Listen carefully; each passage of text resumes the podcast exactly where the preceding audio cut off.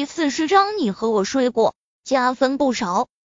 尽管不认为林若风是故意爬上床的，但是爬上床和他睡了一晚上，这却是不争的事实。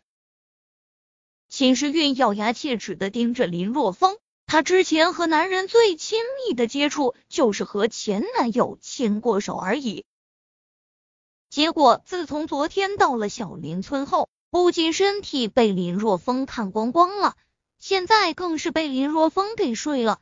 虽然还是完璧之身，但是天知道昨晚上林若风有没有用那双臭手将他的身体给摸了个遍。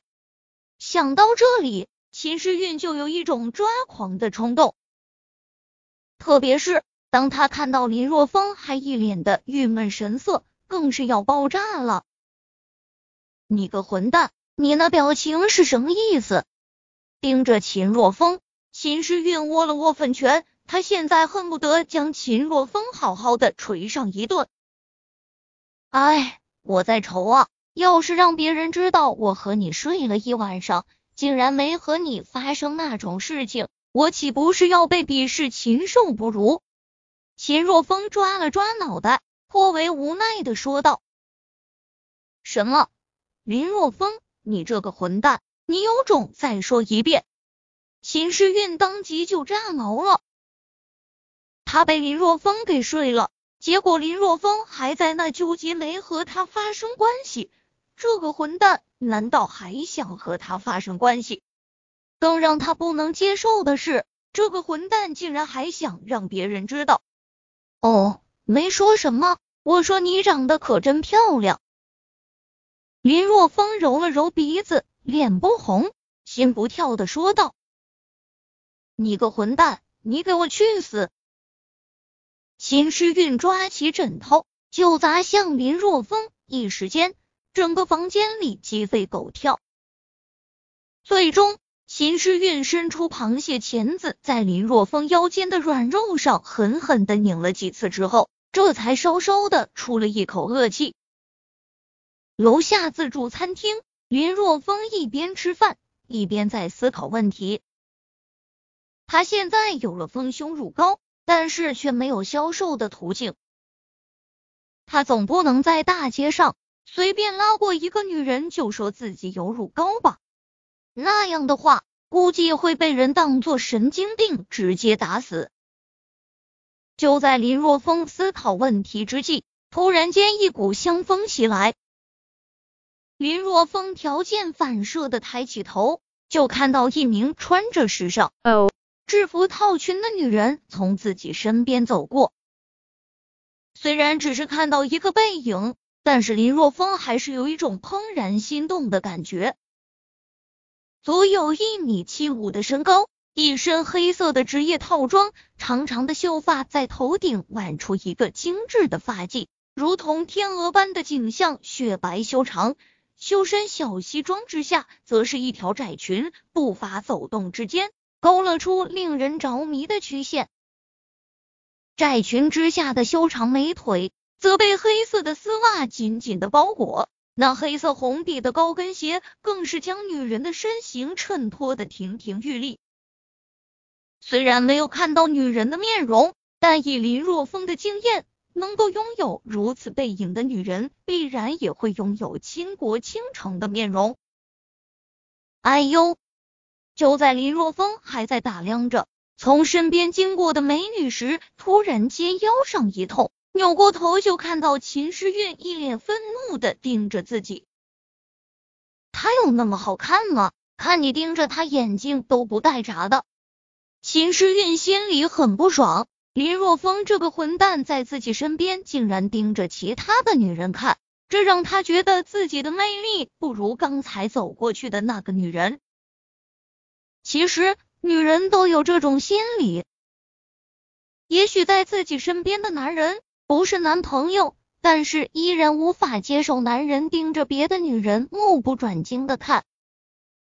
只是女人不知道的是，以男人的心理，不管身边的女伴多漂亮，一旦有女人从身边经过，还是会下意识的去看，即使经过的女人在姿色上不如身边的女人。又被秦诗韵拧了。林若风很无语的说道：“你是属螃蟹的吗？再说了，我看他和你有什么关系？你又不是我女人，管那么宽干嘛？”哼，我高兴，你管不着。秦诗韵皱着可爱的鼻子，哼了哼，说道：“我在这里，你竟然盯着别的女人看，只能说你眼睛有问题。难道说她比我漂亮？”对于自己的姿色，秦诗韵还是非常自信的。嘿嘿，还是你漂亮。令秦诗韵稍微意外的是，林若风竟然没有在这个时候和他唱反调，没有打击他。还真是奇事一件啊！算你有点眼力。秦诗韵心中有些小得意，刚才女人走过来的时候，她也看到了。就算以他的眼光来看，刚才走过去的女人也非常漂亮。更重要的是，这个女人拥有一种成熟的风韵，犹如熟透了的水蜜桃，一颦一笑间充满了一种迷人的风情。如果真要挑剔的是，只能说这个女人事业线不是很明显。不过人无完人嘛。其实论姿色，你们不分伯仲。林若风小声嘀咕道：“之所以说你更漂亮，因为你和我睡过，加分不少。”闻言，秦诗韵莹白的额头上顿时浮现出几道黑线。这个混蛋！真是哪壶不开提哪壶，如果不是顾忌到这是公共场合，他早就发飙了。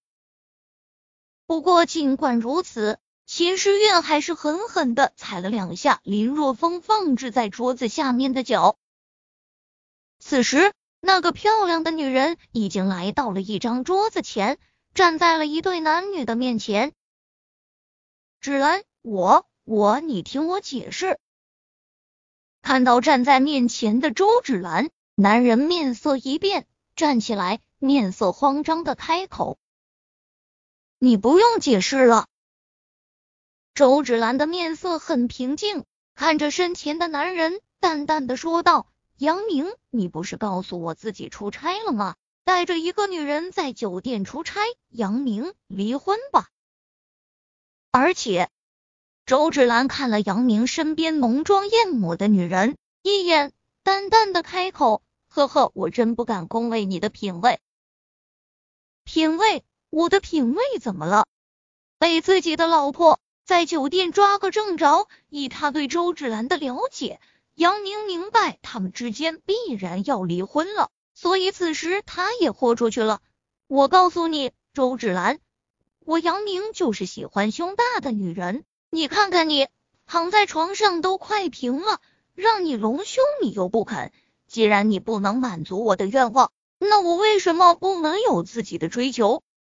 呵呵，有自己的追求，这个婊子就是你的追求。